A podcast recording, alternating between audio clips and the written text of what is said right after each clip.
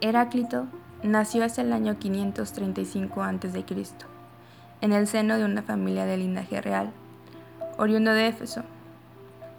Heráclito se creía superior a los demás y despreciaba a la mayoría de las personas por su ignorancia. Se dice que prefirió vivir alejado de la ciudad y mejor vivir en la naturaleza. Heráclito era autodidáctico, es decir, que no aprendió su filosofía por ningún maestro, sino por sí mismo. También es conocido como el oscuro, porque la forma en la que se expresaba era un tanto complicada para entender. Usaba ese estilo para que solo los más doctos pudieran comprenderlo.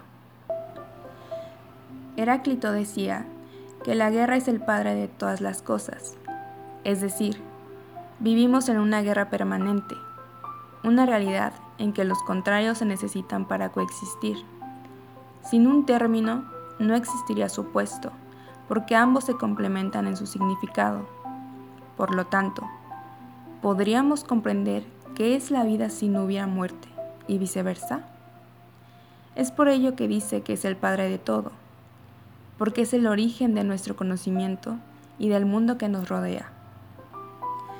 A tenor de lo que se desprende de los diversos fragmentos, Heráclito explicó la práctica totalidad de los fenómenos naturales, atribuyendo al fuego el papel de constituyente común a todas las cosas y causa de todos los cambios que se producen en la naturaleza. Las cosas nacen del fuego por la vía descendente, fuego, aire, agua y tierra, y vuelven a él por la ascendente, tierra, agua, aire y fuego. La importancia que concedió a la afirmación de que todo está expuesto a un cambio y un flujo incesantes. Todo fluye y nada permanece. Seguramente fue exagerada por Platón, quien contribuyó de manera decisiva a forjar la imagen del filósofo.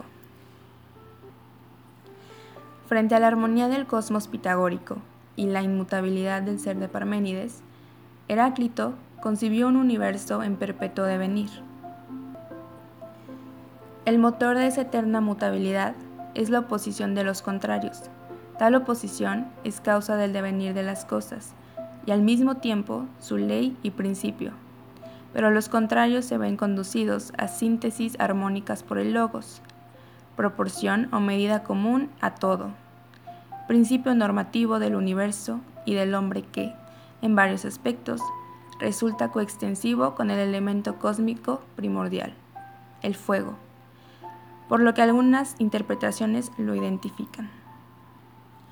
El logos puede interpretarse como una lógica o ley armónica interna que revela la coherencia subyacente en las cosas y el equilibrio del cosmos.